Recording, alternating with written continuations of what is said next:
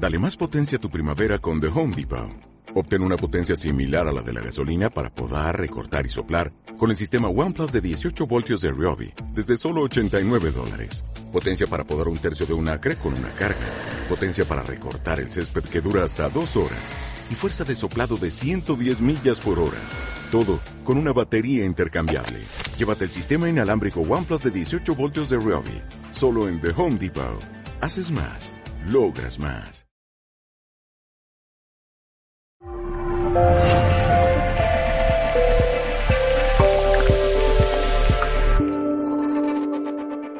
Para el que no me conoce aún, eh, soy Marcelo Eremián, dirijo un instituto de psicología paranormal aquí en, Cantabria.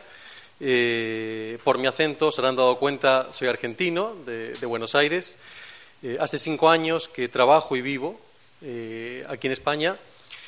Y lo que hacemos es, desde nuestro centro, vinculado con psiquiatras, psicólogos, parapsicólogos, periodistas, antropólogos, es abordar diversas eh, experiencias que pueden o no ser eh, paranormales, pero sobre todo trabajamos eh, muchos casos de, niños, de niños vinculados con experiencias paranormales. no es casual que sean los niños y las mascotas siempre los que nos brindan las experiencias más impresionantes. Hablamos de experiencias espontáneas, aquí no hablamos de niños que están sugestionados por padres o sugestionados eh, por Internet o cualquier tipo de, medio, sino de niños que de pronto eh, no quieren sentarse en el sofá de, determinada habitación eh, porque hay un señor, niños que de pronto no quieren bajar a, cenar porque están jugando con otros niños y son hijos únicos.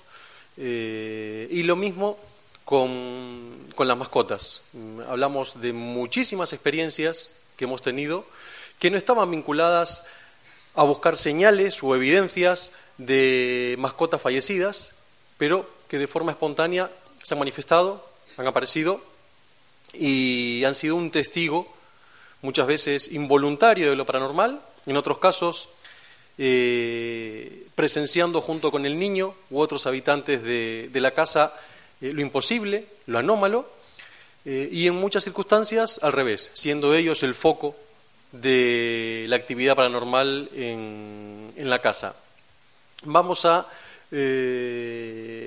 explorar juntos, la idea es que sea completamente participativo, yo sé que va a haber muchos valientes que van a, hacer preguntas e interesarse, explorar juntos este tipo de experiencias, aprovechar eh, que está Marta, que Marta es una especialista en cuanto, como dijo ella, a los animales, a la conexión que existe eh, entre el ser humano y, los perros especialmente, eh, aunque los gatos también siempre, siempre están. Los gatos también. Los gatos sobre todo son muy, captan mucho las energías, son muy sensitivos ellos en sí, e incluso las plantas. Ah, realmente ya sabéis que si en una casa eh, las cosas empiezan eh, mal, lo primero que se estropea son las plantas. Acto seguido, alguno de los animales se pone enfermo y al final mm, alguno de los eh, de las personas de la casa cae enfermo. También es cierto que muchos perros, en mi caso, sobre todo perros, perdonadme, llevo 20 años criando perros y, tengo una medicamento sobre ellos, Mm, fallecen de las mismas enfermedades que el dueño, ¿eh? Que ha generado el dueño. ¿eh?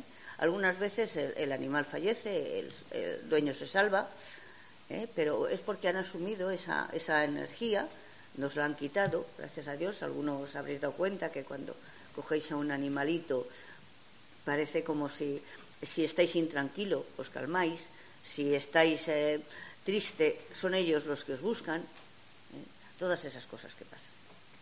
Yo, los niños, mm, solamente puedo deciros una anécdota de mi nieta, que tiene dos años y medio. Yo fui, entré en casa al servicio y mi nieta detrás. Y le digo, Carla, sal de aquí, ¿qué estás haciendo? Abuela, hay mucha gente ahí fuera. Digo, vale. pues qué susto me has metido, hija. hay mucha gente. Digo, bueno, bueno, pues entonces lo dejamos. No salimos de aquí las dos en todo el día. Nos ha ocurrido a, nosotros de pronto eh, tener casos de niños que realizando dibujos, tranquilos mientras desayunan o los fines de semana, descubrían que había un miembro de la familia desconocido. Eh, no hablamos de amigos invisibles. Eh, comúnmente los amigos invisibles o están influenciados por la televisión, Internet, los videojuegos, pero cuando observamos que este presunto amigo invisible tiene una apariencia aburrida, eh, vestido con ropa de otra época, eh, este amigo invisible de pronto le comenta al niño que sus padres se van a divorciar pronto, que su tío va a fallecer eh, en las próximas semanas, y el niño transmite esto a, los padres. claro, ya aquí un amigo invisible es algo extraño. Un amigo invisible, por lo general, que ocurre entre los cuatro y cinco años, eh, y luego se va mm, propagando la experiencia hasta que el niño mm, empieza a la escuela y empieza a jugar y a discutir y pelear con otros compañeros eh, hasta los nueve o, diez. Eh, el amigo invisible es un espacio para que el niño pueda jugar, un espacio para que el niño pueda eh, cumplir sus fantasías, eh, donde puede hacer lo que quiere sin pedir permiso, pero ¿qué ocurre como este dibujo que comentaba antes? Cuando el amigo invisible no es divertido, no corresponde a ningún personaje de fantasía, eh, este amigo invisible no es divertido, no hace ningún tipo de compañía agradable al niño, le habla de experiencias completamente oscuras, le habla de suicidios, le habla de historias familiares que el niño no llegó a conocer. Entonces, claro, los padres empiezan a preocuparse. ¿Qué es lo que pasa con mi hijo? ¿Está inventando?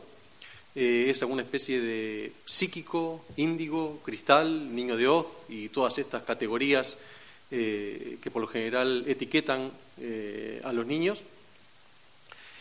Y vienen aquí las, los extremos.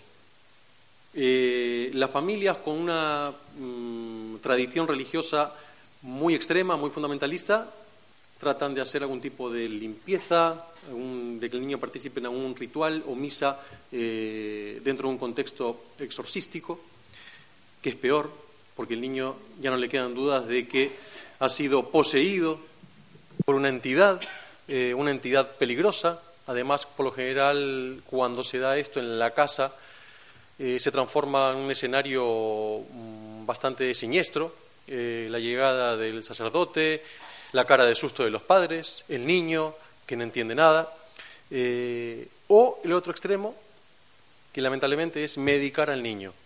El niño está teniendo un principio de esquizofrenia, que es el diagnóstico que lamentablemente mejor encaja, y tenemos una posibilidad intermedia, que es mediunidad infantil, que el niño está quizá atravesando una etapa que por determinada crisis, que puede ser el propio crecimiento, no hace falta que en la familia haya algún tipo de disfunción emocional, pero que el niño está conectándose con algo que no le gusta, que no le hace bien, que llega el momento de ir a dormir y es un problema, porque el niño recibe la visita muchas veces de lo que ellos dicen de monstruos, el coco, el eh, el sacamantecas vuestro.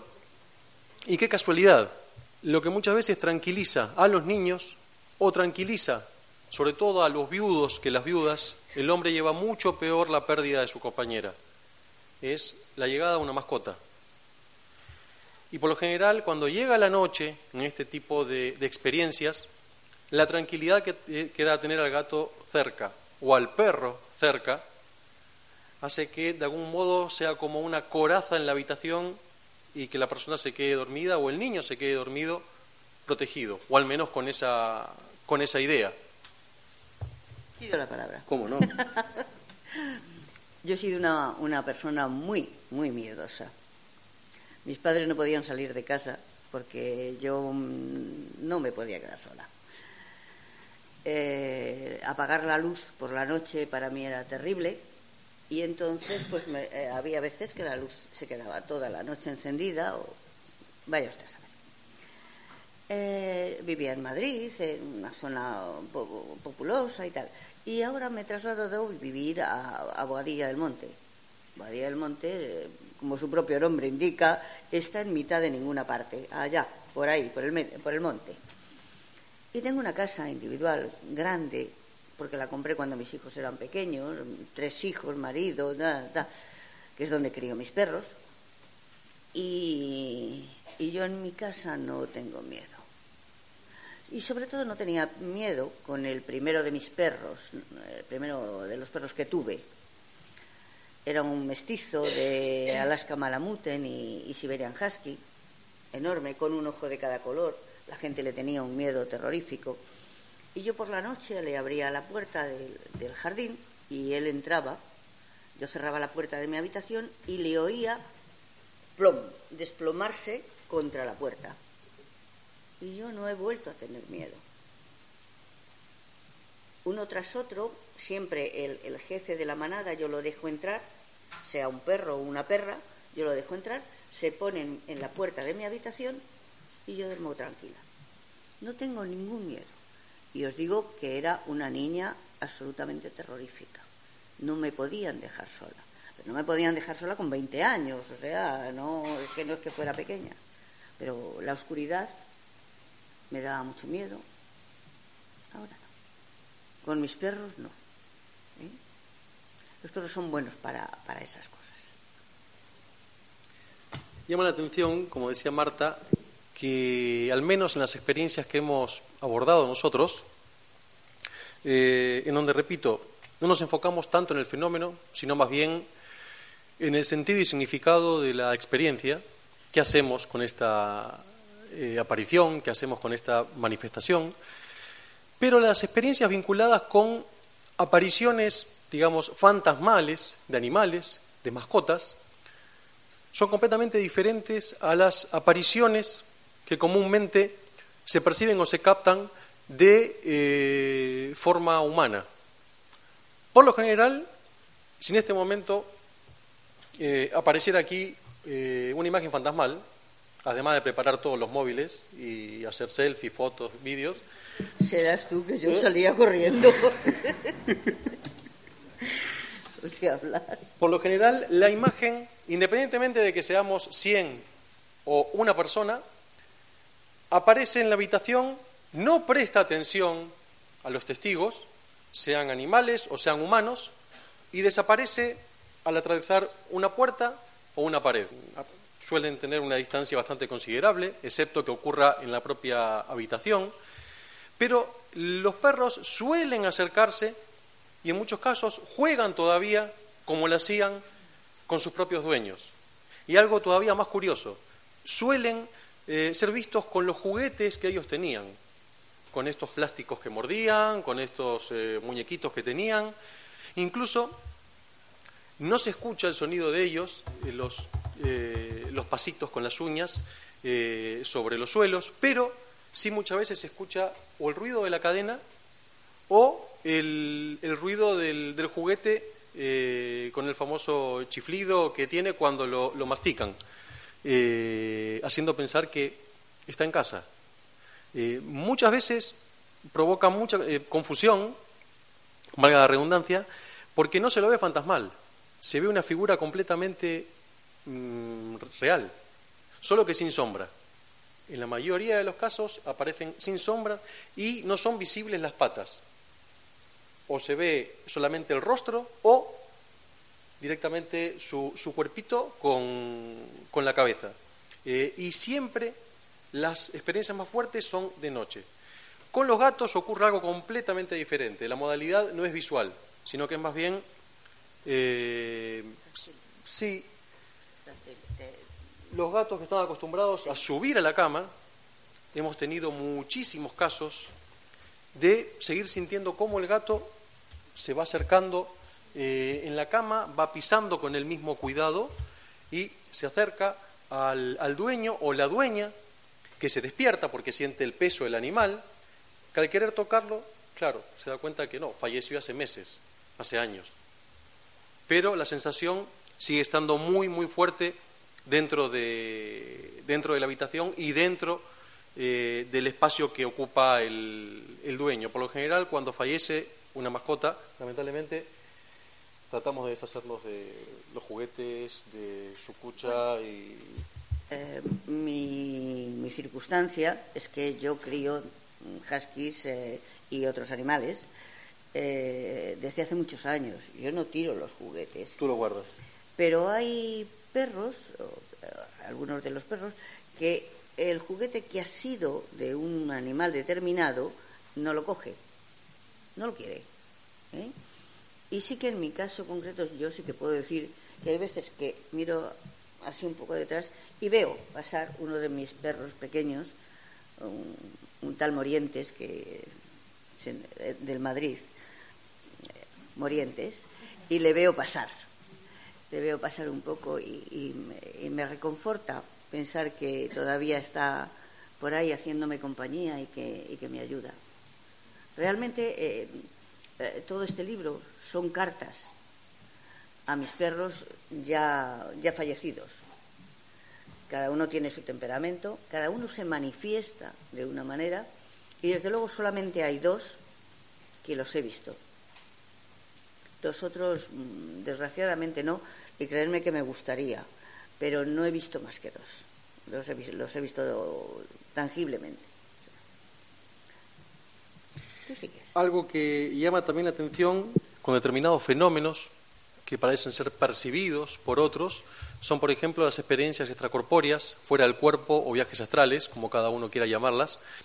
Eh, hemos organizado mm, nosotros mm, equipos de investigación con eh, un grupo control y un grupo de personas que tenían cierta facilidad y práctica para desdoblarse. Y ocurrió de forma anecdótica que cuando se desdoblaba la persona, que, mm, como vosotros eh, sabéis, uno cuando se desdobla, por lo general, la primera eh, circunstancia es el techo de la habitación, mirando en la cama cómo duerme el cuerpo físico, acompañado o no de alguien, el shock inicial de verse, no estoy muerto, estoy vivo, estoy soñando, se despierta. Con la práctica, esta persona aprende a desdoblarse y dejar la habitación y a vigilar la casa. Ir a ver a los niños, en esta forma desdoblada, en esta forma astral, ir a ver eh, el living, asomarse a las ventanas, y ocurre que cuando se iba al sitio donde estaba la mascota, donde estaba el perro, el perro se despertaba instantáneamente y empezaba a mover la cola mirando a su dueño, que estaba desdoblado.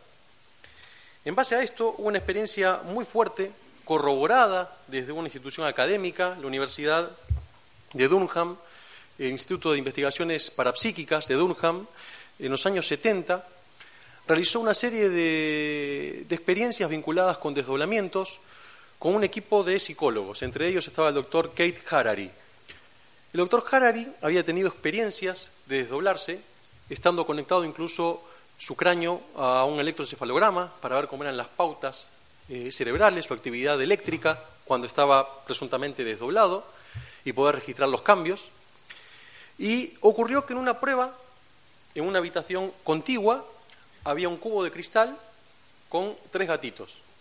Lo cierto es que los gatitos querían escaparse, querían irse de allí, estaban inquietos, pero cuando esta persona, el doctor Harari, estaba desdoblado y presuntamente cerca de los animales, estos gatos se tranquilizaban por completo y empezaban a seguir con la mirada algo que los científicos no podían ver, pero sí registraban a través de este, de este electrocefalograma.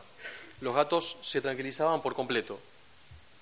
Todos habéis tenido seguramente la experiencia de que vais con un animalito a una casa extraña, con un perro, con un gato, y el perro o el gato no quiere entrar en esa casa de ninguna de las maneras.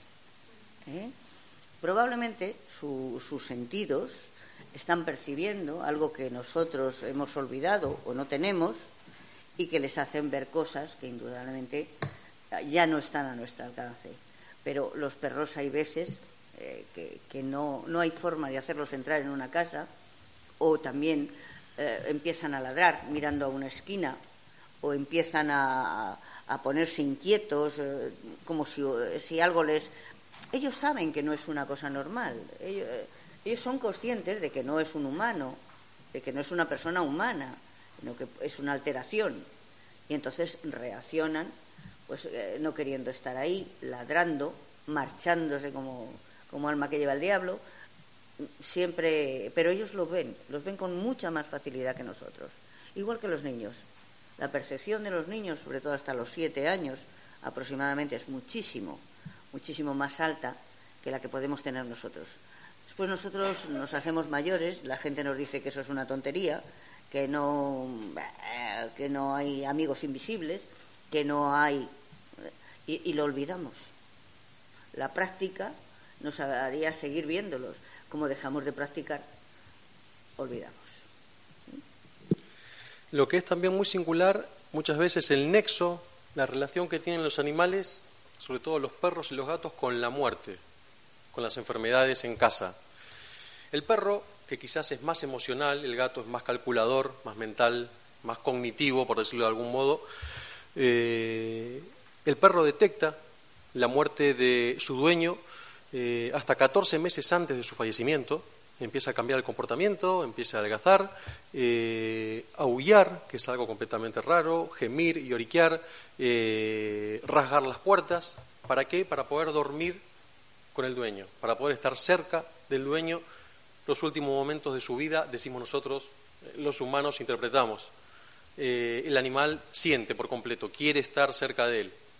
¿Y cuántas veces ha ocurrido que fallece el dueño o la dueña y a las pocas horas encontramos al perro también mm, sin vida, como queriendo despedirse muchas veces antes de la muerte del dueño o después? Comentábamos en el taller de esta mañana de percepción extrasensorial el caso del caballo Bess. El caballo Bess era de uno de los dueños de las tiendas Macy's, las tiendas americanas Macy's. Eh, este hombre, como iba con su mujer eh, a tomar un, viaje, dejaron a este, caballo, a este, caballo, en excelentes condiciones, un caballo de carrera, eh, en cuidado de un familiar. Lo cierto es que el 14 de abril de 1912, este matrimonio, estos dueños de Macy's, eh, subieron al Titanic y perdieron la vida. Lo curioso es que el 15 de abril, a la madrugada, el caballo también apareció muerto a miles de kilómetros de distancia. Esto lo encontramos muchísimas veces, esta empatía eh, que tú dices, ¿cómo puede ser? Eh, ¿Qué ha ocurrido aquí? Otra capacidad que tienen los animales de compañía, no sé si recordáis o habéis leído algo sobre. Yo, perdonadme, pero como me han avisado con tan poco tiempo, no he tenido la posibilidad de prepararme así concienzudamente la, la situación, pero recuerdo haber leído que en la Primera Guerra Mundial había una enfermera, una monja enfermera, que tenía un perro. Y eh, el perro detectaba perfectamente qué persona se iba a morir, qué personas iba a salvar, dependiendo de la posición eh, que, tomaba el perro respecto de esa persona. Lo sabían perfectamente. Pero ahora yo os cuento una cosa personal. Yo casi todas las experiencias mm, me las involucro a mí misma, ¿no?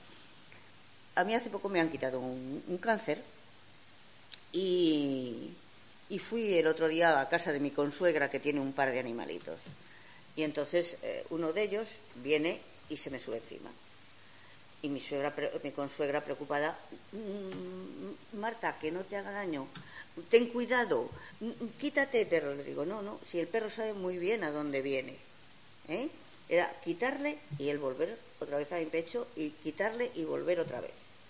Él se, eh, su percepción, su olor, su, mi olor, mis características, le llevaban una y otra vez a acercarse a mí y a la parte enferma.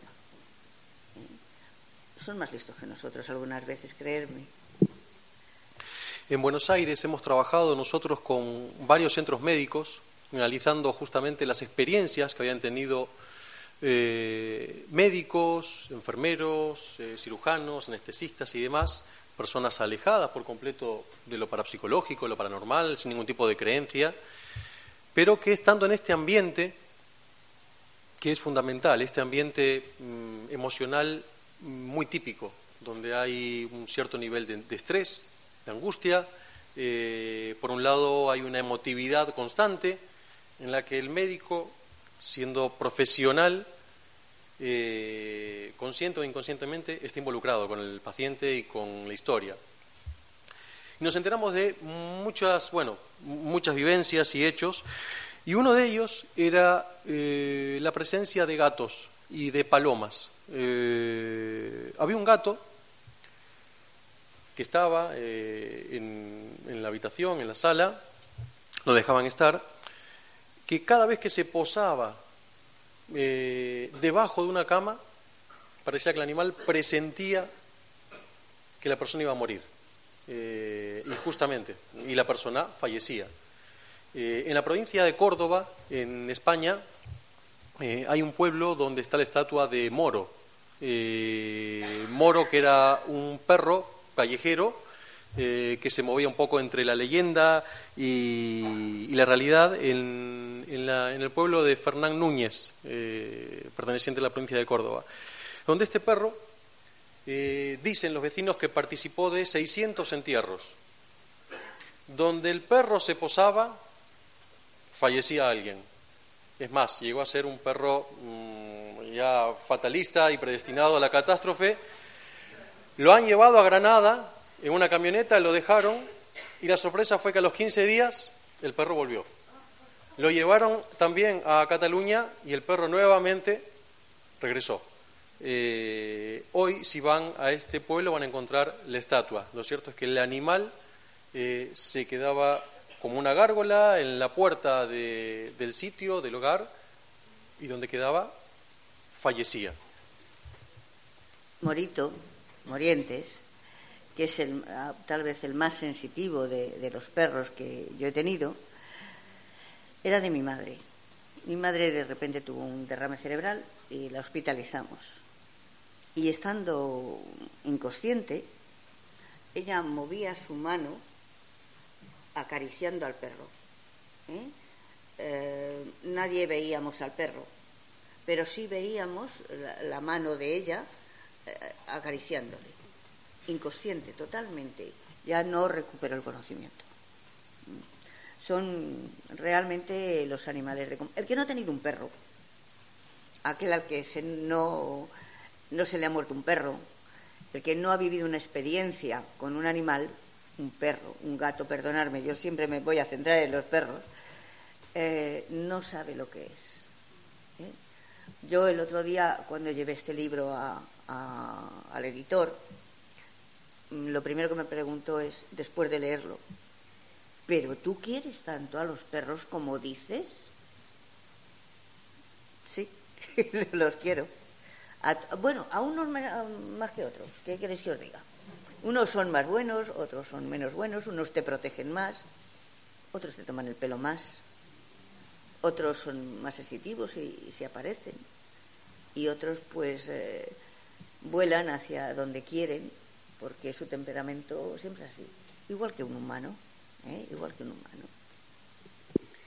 Ahora, con respecto a los animales, hay algo que nos confunde en Occidente, que nos suena extraño. Me imagino que cuando mm, habéis visto una conferencia sobre mascotas y niños en el más allá.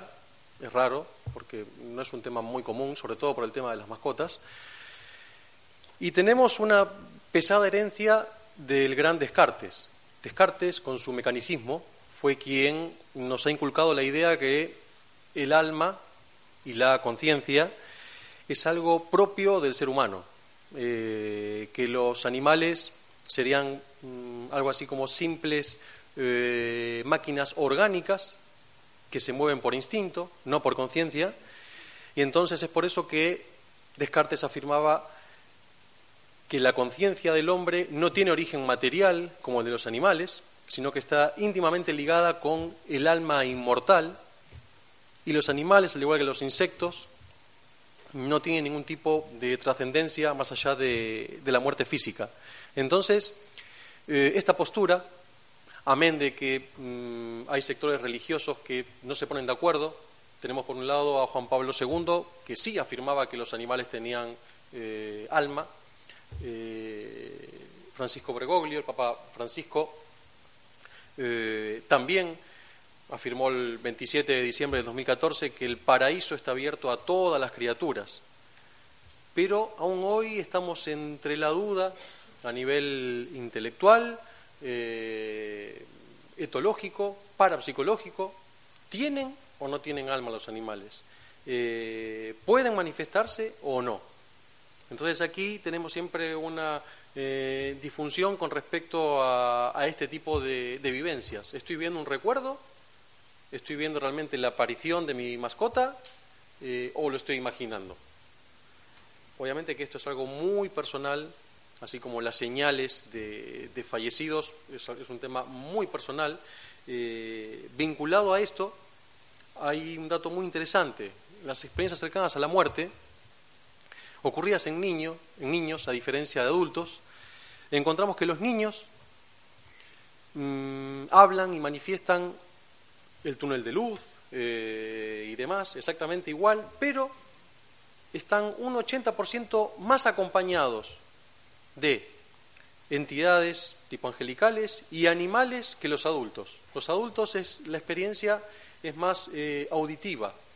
Además de este túnel de luz y demás, encontramos mm, voces, eh, voces de origen familiar, de familiares fallecidos, la típica experiencia de no es tu tiempo, no es tu momento, regresa, vuelve, pero los niños no, los niños en la mayoría de los casos están rodeados de animales, de animales que los acompañan, que van jugando con ellos, que de algún modo le quitan el miedo a lo desconocido, el miedo a esta luz, el miedo a esta oscuridad que sabemos de estos casos y de estas experiencias, obviamente, porque el niño no fallece, el niño retorna, regresa y regresa completamente enfadado, porque quería seguir jugando con esos perros, con los animales. Nunca había visto un elefante de cerca y de pronto estaba en este túnel rodeado de elefantes, de jirafas, de animales. Es algo maravilloso para el niño, completamente diferente y cuesta, incluso muchas veces con terapia psicológica, eh, hacer que el niño de a poco se enraíce a, su vida en la tierra, con estos papás, con estos hermanos, con esta familia y desde ya adoptando una mascota si es que no la tenía para integrar aún más la, experiencia. Pero eh, los adultos no. Por lo general ellos mm, o son voces o figuras que no pueden identificar. Mm, figuras que dan paz y tranquilidad pero que no pueden identificar.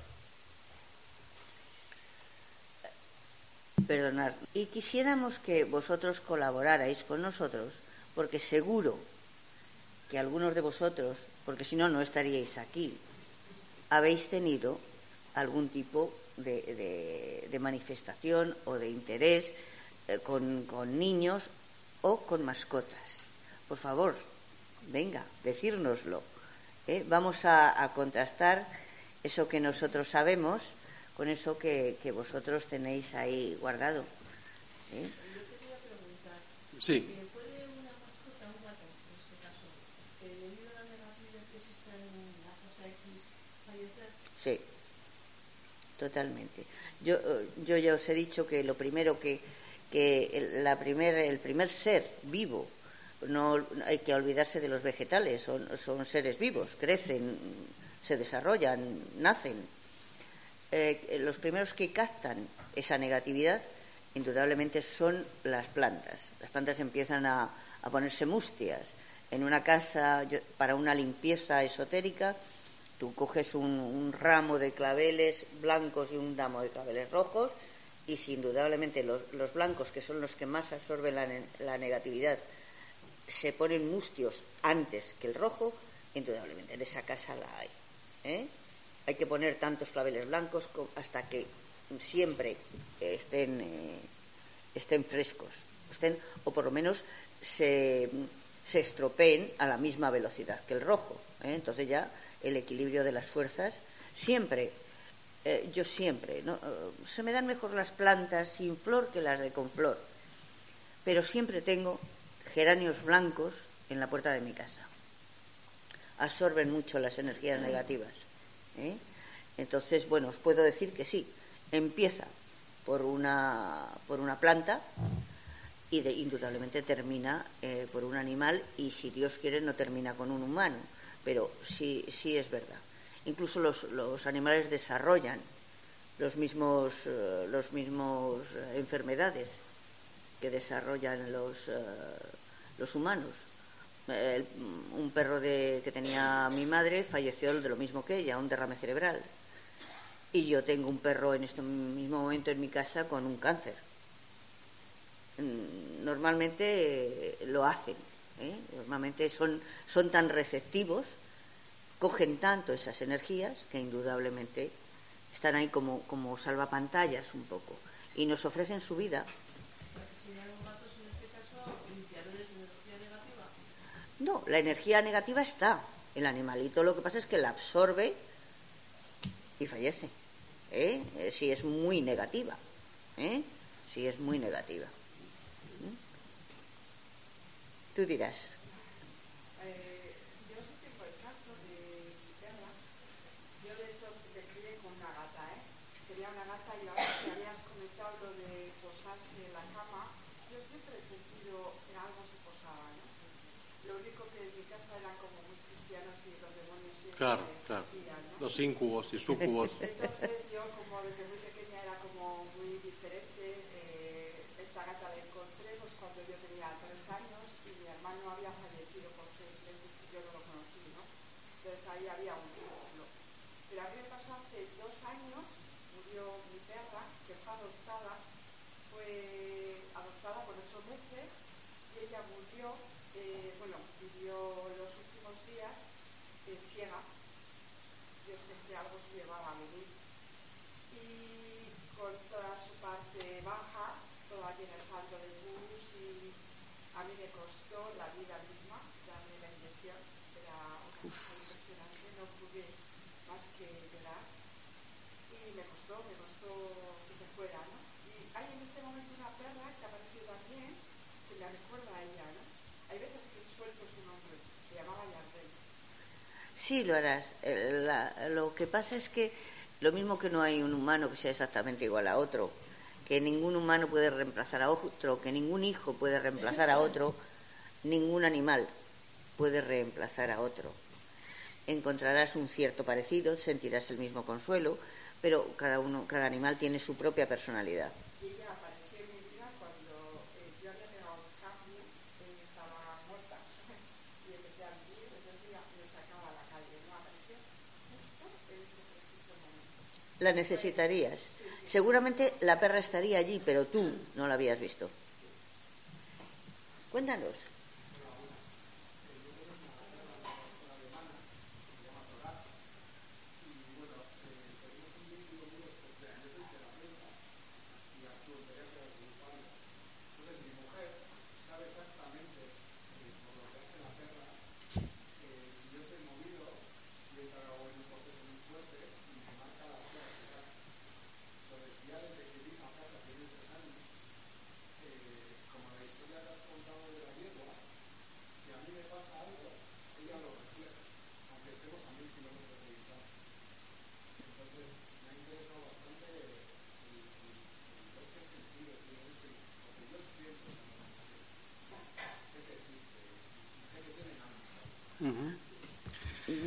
Eh, Yo, soy de esa opinión.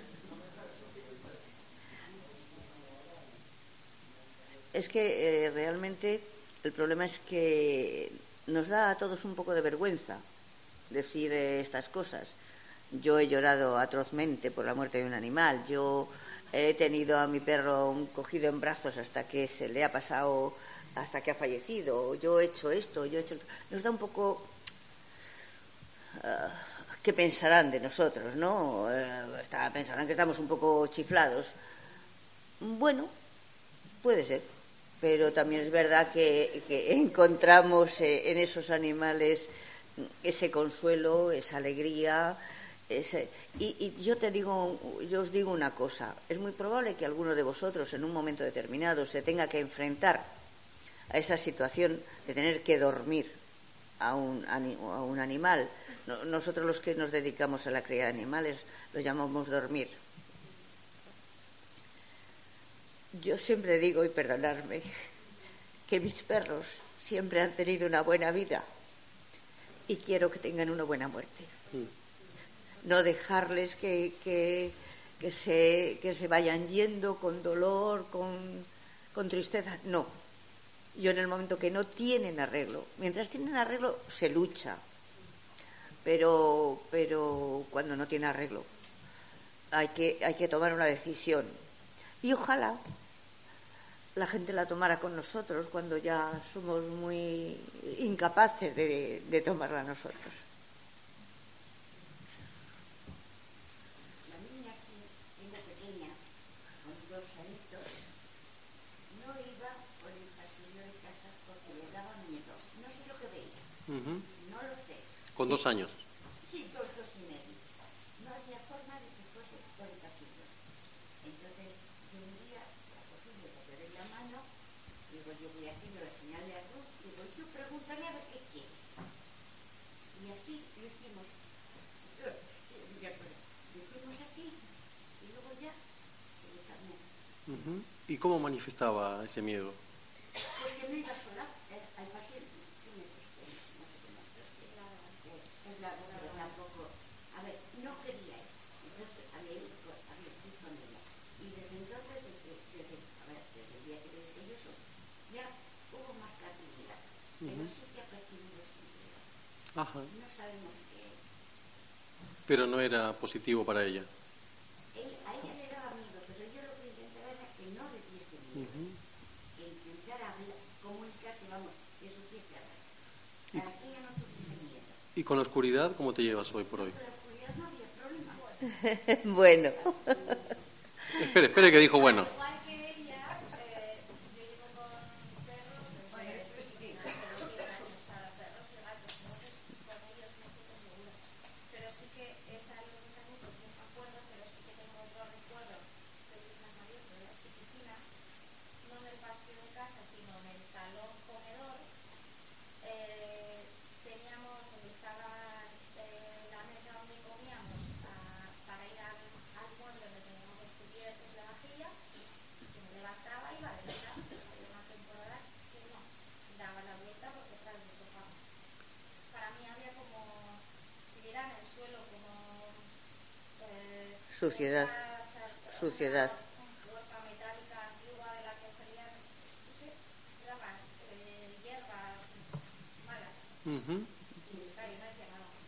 no, porque ya si no, si no llegaba tu madre y otra vez te llevaba de la mano rezando, no me digas más.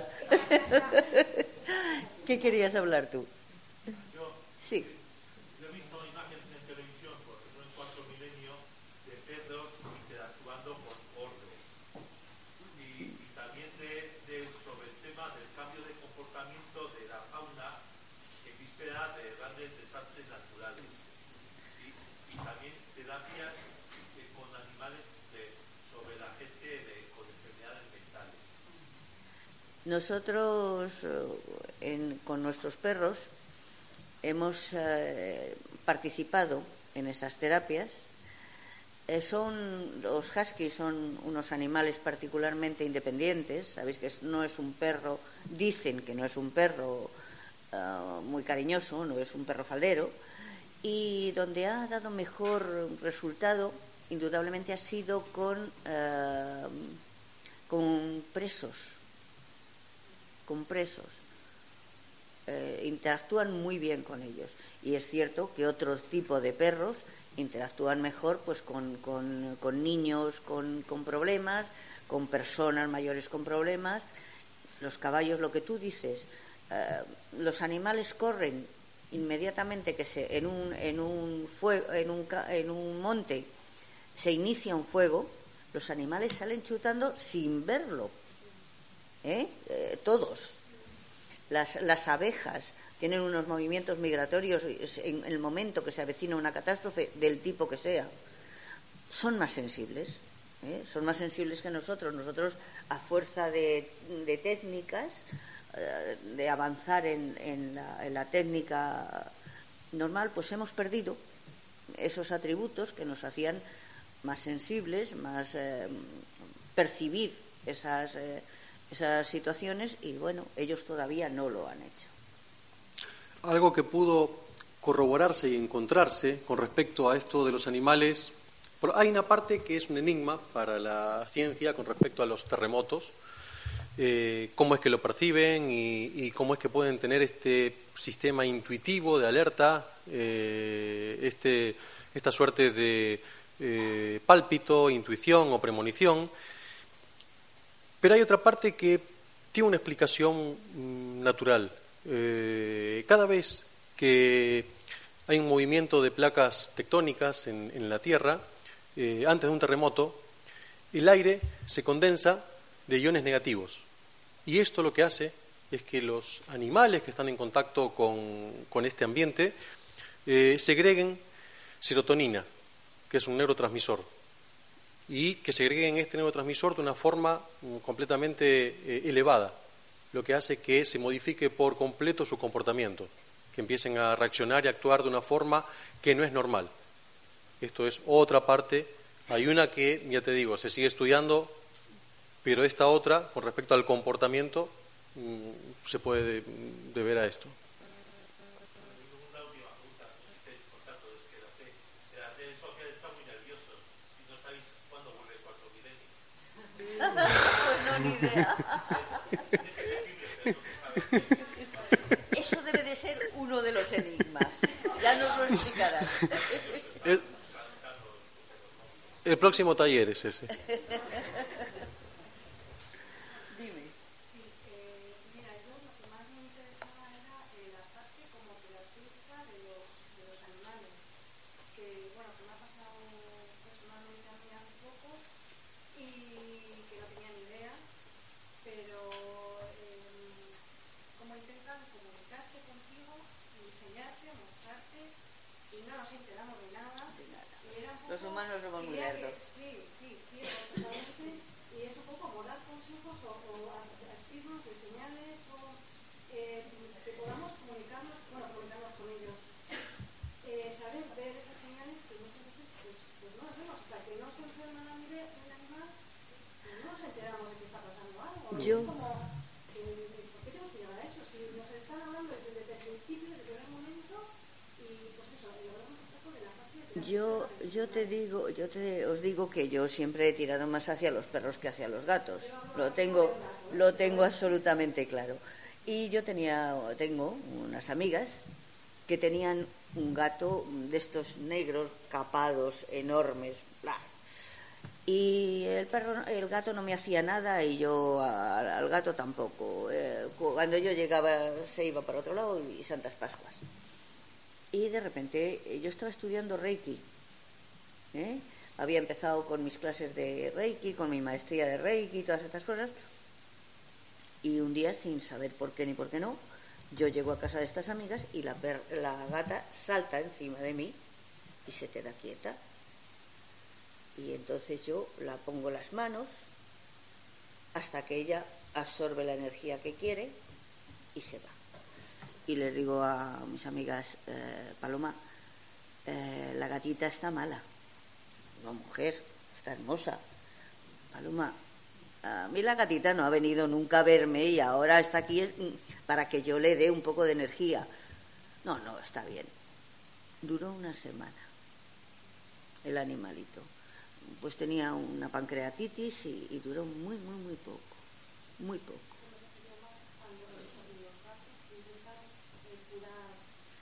Los hay, los hay. Todos los animales intentan proteger a sus amos, sobre todo a sus amos. Luego ya en, otra categoría.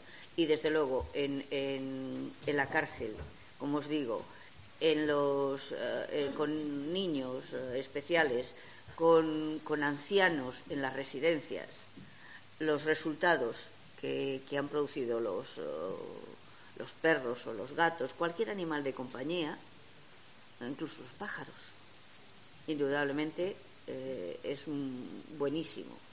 No, no tienen una, una regla fija, porque no, no tienen unos conocimientos específicos. No te van a decir, oye, a ti te duele esto, te duele lo otro, o, cúrate de esta manera o de la otra.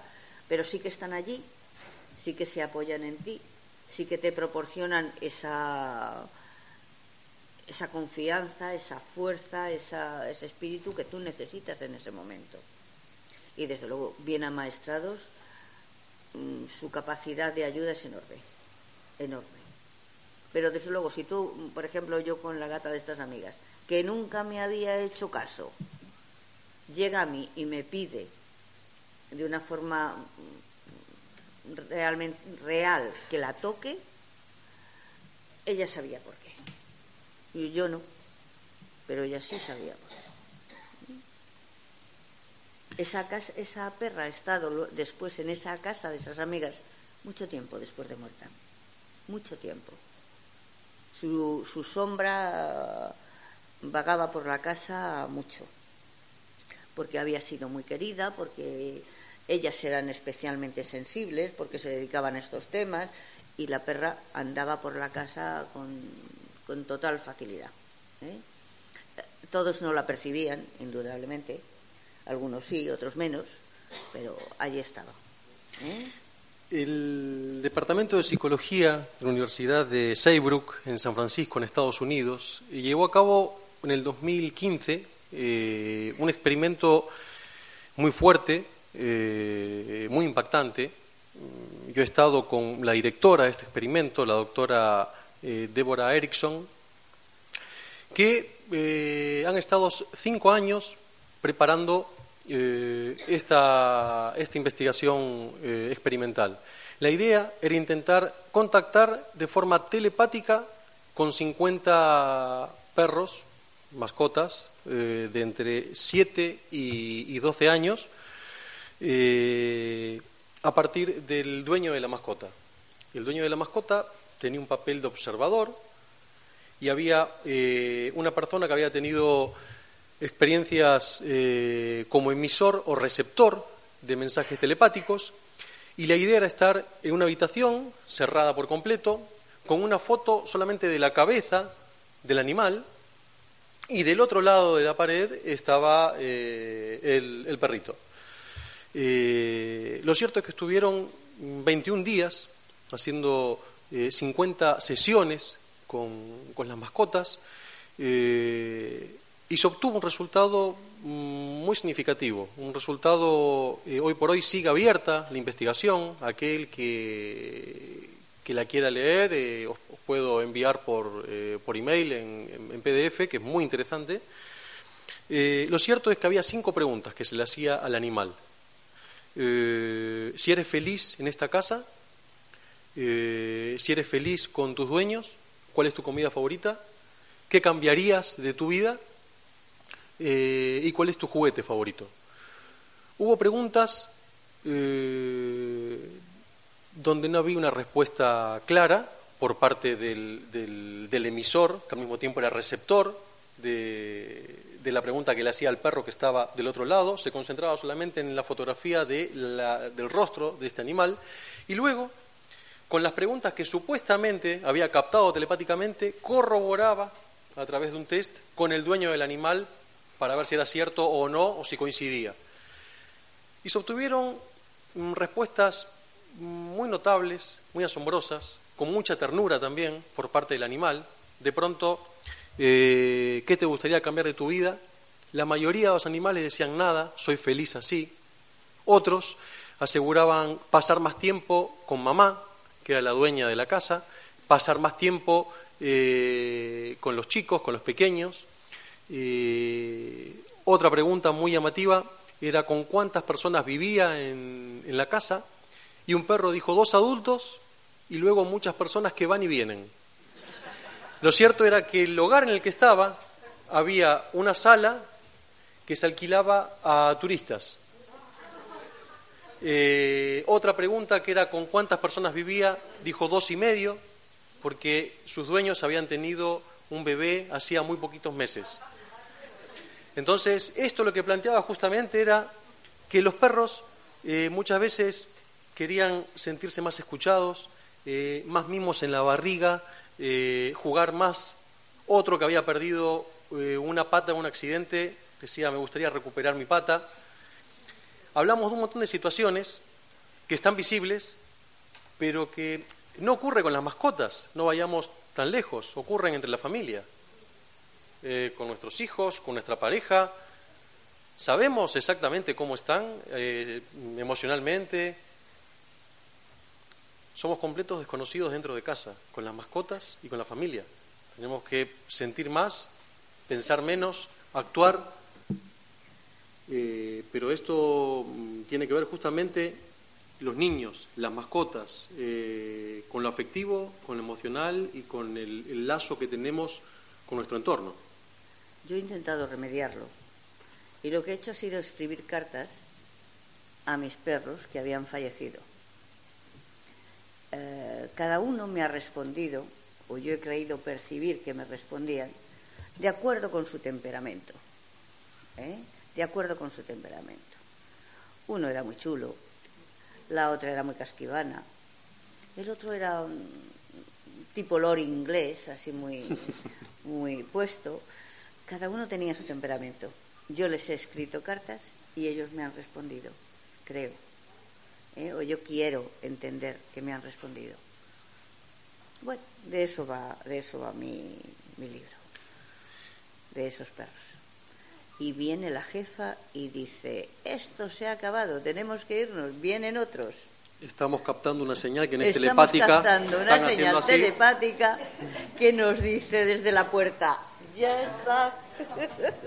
Eh, os invitamos a que a todos aquellos que tengáis preguntas tanto para Marta o, o para mí, estamos a vuestra disposición con correos electrónicos y demás. Estamos a vuestra total disposición para eh, ofreceros bibliografía, material y desde ya muchísimas gracias por, por estar aquí, por vuestra paciencia y atención. Muchísimas gracias, Marta. Gracias a ti.